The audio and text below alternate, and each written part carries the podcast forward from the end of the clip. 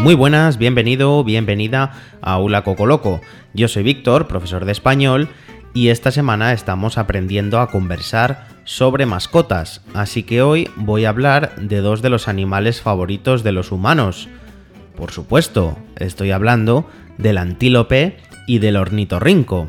¿Quién no tiene un ornitorrinco en casa? ¿Eh? Bueno, obviamente estoy bromeando. Estoy hablando de perros y gatos.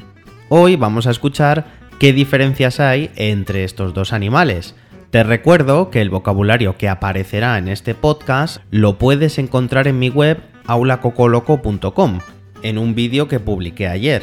Pero ahora, como novedad, no solo tienes el vocabulario en el vídeo, sino también en formato texto, ¿vale? Bueno, pues empezamos. Diferencias entre perros y gatos.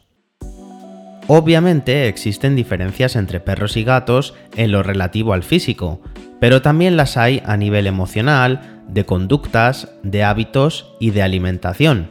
Y es importante conocer bien estas diferencias porque no todas las personas somos aptas para tener unos u otros en casa. Vamos a empezar con las diferencias de comportamiento. Comportamiento. La primera gran diferencia entre un gato y un perro es que el primero es un cazador solitario, como todos los felinos, y el segundo prefiere vivir en manadas, ya que desciende del lobo. Los gatos pueden pasarse horas solos en casa, mientras que los perros necesitan estar acompañados. De lo contrario, pueden sufrir ansiedad o depresión. Los perros identifican a sus dueños como los líderes de la manada, así que harán todo lo posible para contentarlos. Mientras que los gatos jugarán en solitario cuando les apetezca. Esta diferencia suele llevar a la conclusión errónea de que los perros son más cariñosos y juguetones y que los gatos son más ariscos. Sin embargo, esto no es más que un tópico. Todo depende de la raza y de la propia personalidad del animal. Yo he tenido perros ariscos que no toleraban las caricias y gatos muy cariñosos que siempre querían mimos. Alimentación. Podríamos decir que los gatos son un poco más selectivos en cuanto a la alimentación. Los felinos cazan de manera efectiva aves, roedores o insectos, así que solo aceptan cierto tipo de comida. Los perros, por su parte, son omnívoros, así que su menú es un poco más amplio. Pueden consumir algunas frutas y verduras, carnes rojas o blancas y hasta legumbres. Higiene. Otra de las principales diferencias entre perros y gatos es el aseo. Quien tenga los dos animales en casa lo sabe muy bien. Los gatos son muy limpios y pasan gran parte del día acicalándose, es decir, limpiándose. Además, hacen sus necesidades siempre en un sitio específico, el cajón de arena, e incluso esconden sus propias caquitas. Los perros, sin embargo, son un poco más sucios, no se lavan por sí solos, así que necesitamos bañarles de vez en cuando y cuidar también su pelo y sus uñas. Además, los perros pueden llevarse a la boca cualquier cosa, y cuando digo cualquier cosa es cualquier cosa, no importa si huele mal o tiene un aspecto horrible.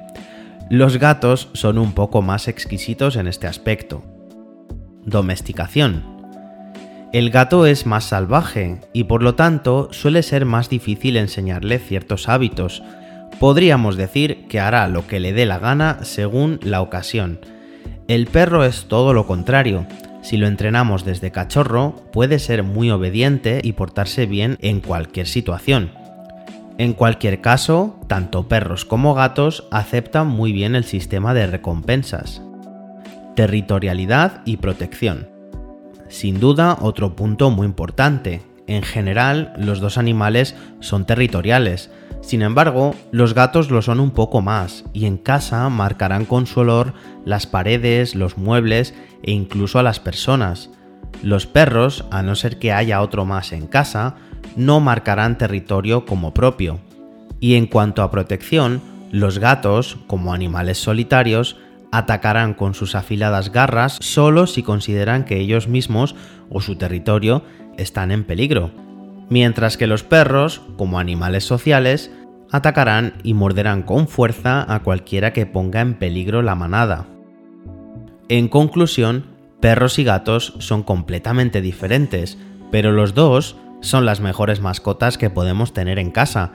Quizá lo que les une es que cuando cuidamos de ellos nos ofrecen, cada uno a su manera, su amor incondicional y compañía. Y hasta aquí el Coco Podcast de hoy. Como siempre, puedes encontrar la transcripción de este podcast, el audio en la máxima calidad y una prueba de comprensión en mi web aulacocoloco.com. ¡Nos vemos!